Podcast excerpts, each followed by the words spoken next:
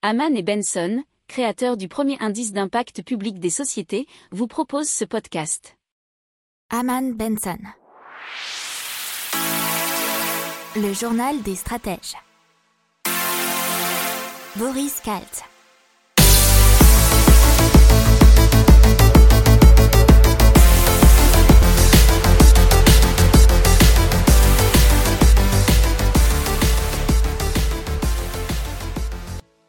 Bonjour à tous et bienvenue dans le journal des stratèges numéro 8. Nous sommes le vendredi 27 novembre 2020.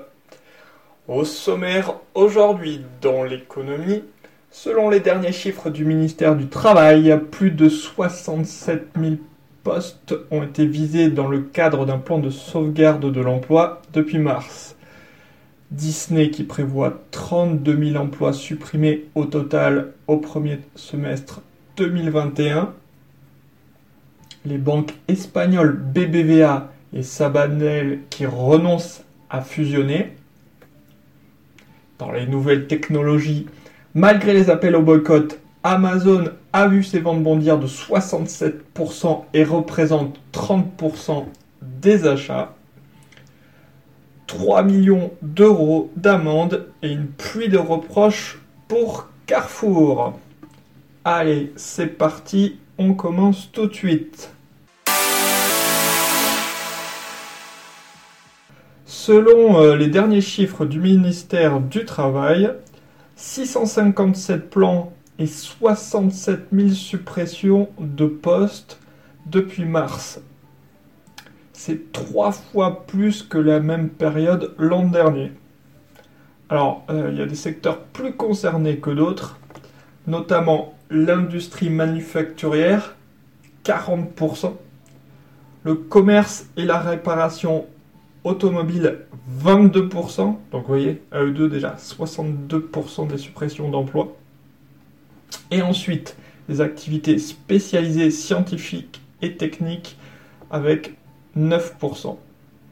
Alors, bien sûr, on avait mis en place euh, un dispositif de chômage partiel pour pallier à, une pluie de licenciements, euh, mais seulement euh, il a fonctionné oui et non, parce qu'on voit très bien, selon les chiffres du ministère du Travail, que seules les entreprises qui tournent au moins à 50% de leur activité ont opté pour ce dispositif, alors que les autres préfère licencier dès maintenant. Disney, qui prévoit un total de 32 000 emplois supprimés au premier semestre 2021. Alors, ces 32 000 emplois sont liés au parc d'attractions, donc euh, qui forcément depuis la crise euh, du Covid sont mis à mal puisque soit ils n'ont pu tourner du tout avec les différents confinements ou restrictions, soit euh, ils ont tourné au ralenti dans les périodes où ça a été toléré dans les divers pays euh, mondiaux. Alors dans son rapport annuel qui a été remis à la SEC, Security and Exchange Commission, qui est le gendarme américain de la bourse aux États-Unis, euh, Disney a notamment fourni les informations suivantes qu'ils employaient 203 000 personnes dans le monde fin octobre, dont 155 000 pour les activités directement liées au parc d'attractions. Donc euh, vous voyez que la promotion, euh, la promotion, pardon, la proportion est gigantesque et que même dans les mois, années à venir, ça, ça peut vraiment être une hécatombe euh, du côté des licenciements de Disney dans ces postes précisément. Alors, Disney estime notamment dans son rapport annuel que l'impact net du Covid-19 sur le revenu opérationnel de son exercice fiscal s'élève à 7,4 milliards de dollars. Alors ça c'est une première chose, mais dont 6,9 milliards uniquement pour les activités liées à ces parcs. Donc vraiment, les parcs Disney dans le monde sont très très en danger puisqu'ils mettent vraiment à mal l'économie euh, du géant Disney. À voir ce qui se passera dans les années futures, s'ils vont vraiment les conserver parce que si euh, les épidémies de la sorte continuent et qu'on n'arrive pas à les enrayer, je pense que Disney devra mettre un croix sur ses parcs ou du moins euh, limiter les dépenses les concernant et ensuite euh, remettre l'argent qu'ils vont gagner dans ce qu'ils ont prévu, hein, le, streaming et notamment Disney ⁇ où ils comptent créer de nouveaux contenus et euh, soit les donner euh, avec des abonnements, soit euh, les revendre plus cher, comme ils le feraient pour le cinéma notamment. Allez, les banques espagnoles BBVA et Sabanel qui renoncent à fusionner. Alors, ils ont mis fin vendredi à leur discussion sur éventuel mariage en raison de leur incapacité à se mettre d'accord sur les termes financiers d'une telle fusion. Ils ont notamment euh, déclaré qu'un accord sur le ratio d'échange des deux entités n'avait pas été réussi. Alors, en clair, ce que ça veut dire, c'est que ce projet s'apparentait davantage à une acquisition par BBVA de Sabadell. Et pour cause, il y en a une en meilleur état que l'autre.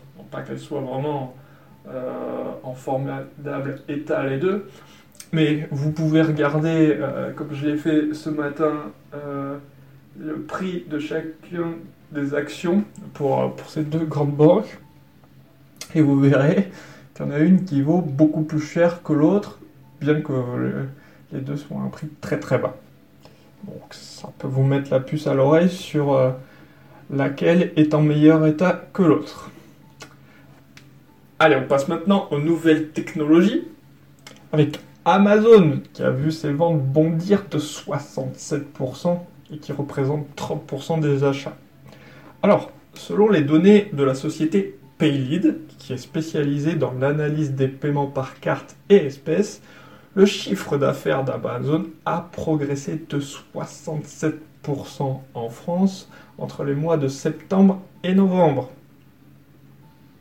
Alors, n'est pas anodin vu la période, puisque c'est la période pré-Noël où beaucoup de cadeaux sont faits. Et en plus, avec le confinement, on a bien vu que c'était euh, un des rares moyens de faire ces achats qui fonctionnait bien, correctement.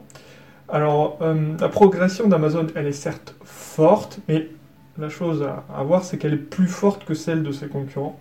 Par exemple, le, deuxième dans les progressions, c'est Cdiscount, qui a progressé de 54%, ce qui n'est pas rien non plus. Hein. Cdiscount qui est français, puisqu'on fait souvent des cocorico. Et la Redoute qui a fait 49%, c'est pas rien non plus.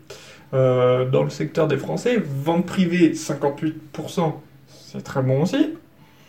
Euh, mais le chiffre qui est un peu plus intéressant, on va dire, c'est celui qui a été donné par Fox Intelligence. C'est une autre société spécialisée dans les achats en ligne. Et selon eux, Amazon représenterait à lui seul 30% des achats en ligne.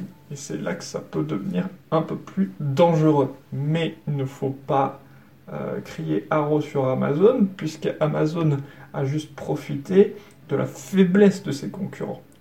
Euh, puisque pendant des années, on a laissé le marché en ligne à Amazon euh, et très peu d'acteurs, donc qui sont vraiment rodés à cet exercice. Alors que les autres, pour l'instant, pour la plupart, à part peut-être Fnac Darty, Cdiscount, Rakuten et d'autres, ont peut-être